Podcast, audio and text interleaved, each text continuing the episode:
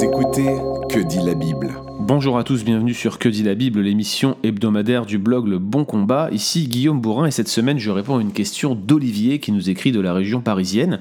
Voici sa question. Que veut dire dévoué par interdit dans l'Ancien Testament? On peut comprendre l'expression comme un génocide, mais dans le passage de Lévitique 27-28, c'est beaucoup moins évident.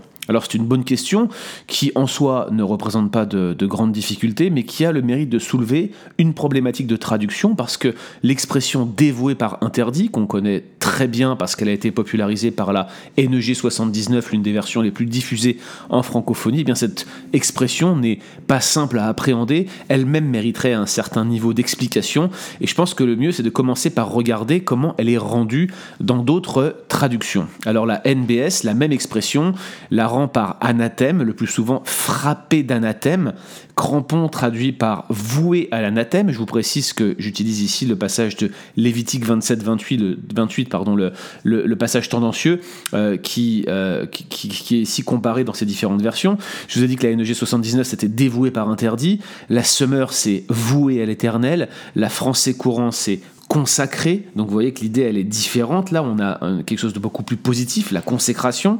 La parole de vie euh, utilise à peu près le même champ lexical et parle de consacrer au Seigneur, consacrer pour toujours au Seigneur. Alors le mieux c'est aussi de regarder peut-être quelques exemples d'usage.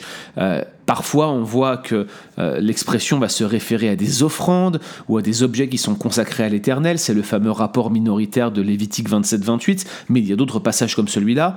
Ça va désigner aussi des peuples et des villes qui doivent être intégralement détruites. Alors, je pourrais vous citer des dizaines et des dizaines de passages parce que c'est de loin l'usage de l'expression majoritaire, la plus fréquente. On a par exemple Nombre 21, verset 2, Deutéronome 7, verset 2. Pendant la conquête de Canaan, vous avez Josué 6, 21, 10, 39 et et pléthore d'autres passages. Bref, c'est l'usage majoritaire que de désigner des peuples et des villes qui doivent être intégralement détruites, à savoir dévouées par interdit. Et puis, euh, en 1 Samuel 15.9, toujours dans un contexte de guerre, ça se réfère à des brebis et à des animaux qui aurait dû être détruit, mais que Saül n'a pas détruit. C'est l'exemple des animaux des Amalécites. Donc, à première vue, l'idée semble double et on comprend pourquoi les traductions ne sont pas d'accord dans, dans, dans, l'usage de cette expression, dans la, dans la simplification de cette expression, parce que d'un côté, il y a l'idée de consécration à Dieu et de l'autre, il y a l'idée de destruction.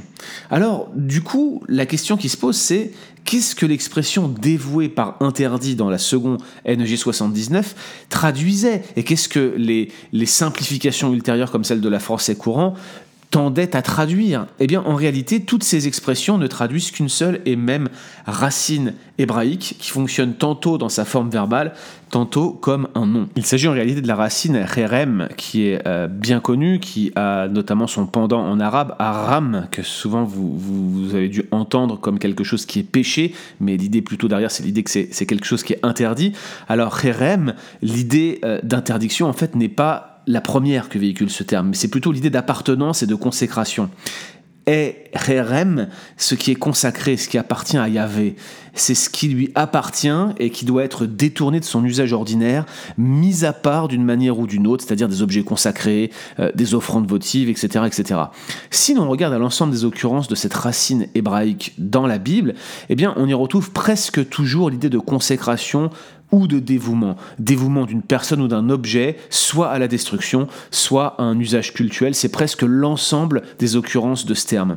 En fait, l'idée sous-jacente, c'est que la personne ou l'animal ou l'objet en question eh est ainsi voué à l'interdiction parce qu'il est remis entre les mains de l'Éternel. Et dans les faits, si l'expression se réfère à une destruction, c'est toujours une destruction ordonnée par ou en obéissance à un commandement de Yahweh. Vous avez Yahweh qui est derrière en permanence et qui est celui qui va donner du dévouement par interdit, ou bien ça va être celui qui, de par ses commandements, a créé comme un cadre dans lequel cette destruction, ce dévouement par interdit va avoir lieu. De la même manière, quand c'est une interdiction ou une consécration qui est en vue, c'est toujours parce que la chose est dite réservée à Dieu, soit parce qu'on a un commandement cultuel explicite, soit tout simplement parce que Yahweh l'a explicitement demandé et requis.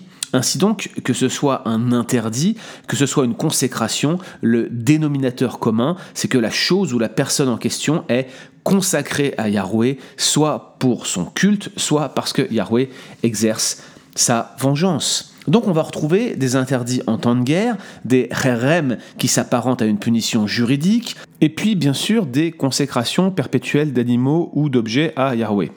Toutes ces actions sont désignées par la racine rem qui doit bien être traduite différemment en fonction du contexte où elle est placée. Et à mon sens c'est justifié de devoir utiliser parfois l'idée de consécration comme la français courant l'a fait et parfois l'idée de destruction parce que la même racine à cause de ce dénominateur commun d'une chose qui est consacrée ou ordonnée par Yahweh, peut signifier les deux éléments.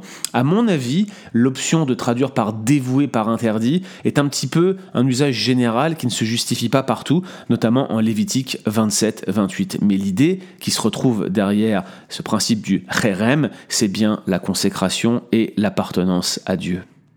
Retrouvez d'autres épisodes sur www.leboncombat.fr.